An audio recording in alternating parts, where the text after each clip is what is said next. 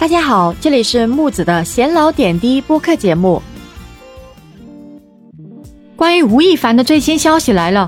今天上午，被告人吴亦凡强奸聚众淫乱案在北京市朝阳区人民法院一审公开宣判。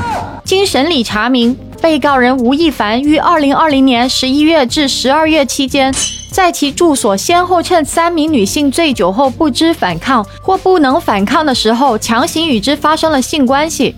二零一八年七月一日，吴亦凡在其住所伙同他人组织另外两名女性酒后进行淫乱活动。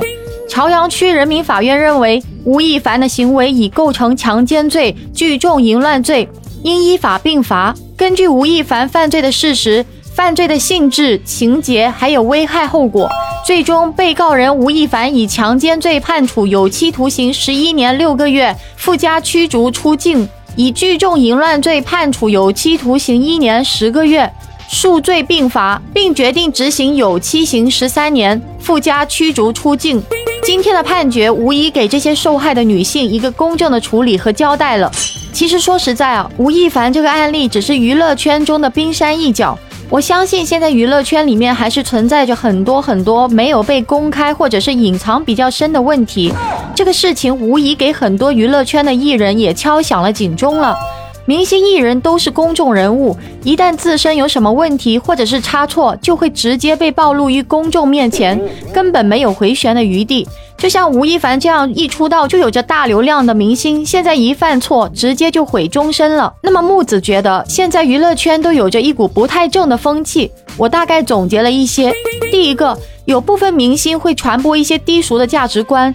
看很多娱乐节目，实际上会发现，很多明星给社会带来的都是低俗的价值观，例如拜金主义。在他们的错误引导下，有许多青少年的价值观很容易扭曲。那么第二个，有些明星还会传播一些恶俗的审美观，还有很多明星打扮怪异，男不男女不女的，而且在娱乐明星的带领下，许多人的审美越来越丑化，甚至女性化。那么第三个，娱乐圈仿佛就像一个黑社会。娱乐圈内部有许多潜规则，能够在里面混的，要么就是有钱，要么就是有权。他们只需要流量就能够赚钱，但是对社会的贡献特别少。他们喜欢花天酒地的去做许多见不得人的事情，还似乎身在法外。说真的，木子觉得现在国家的发展需要的明星应该是科学家、政治家、军事家、思想家，或者是文学家、艺术家这一类的人，而不是这些所谓的没营养的明星。对于吴亦凡的事件，你有什么看法呢？欢迎在下面评论区留言哦。关注我，下期节目再见。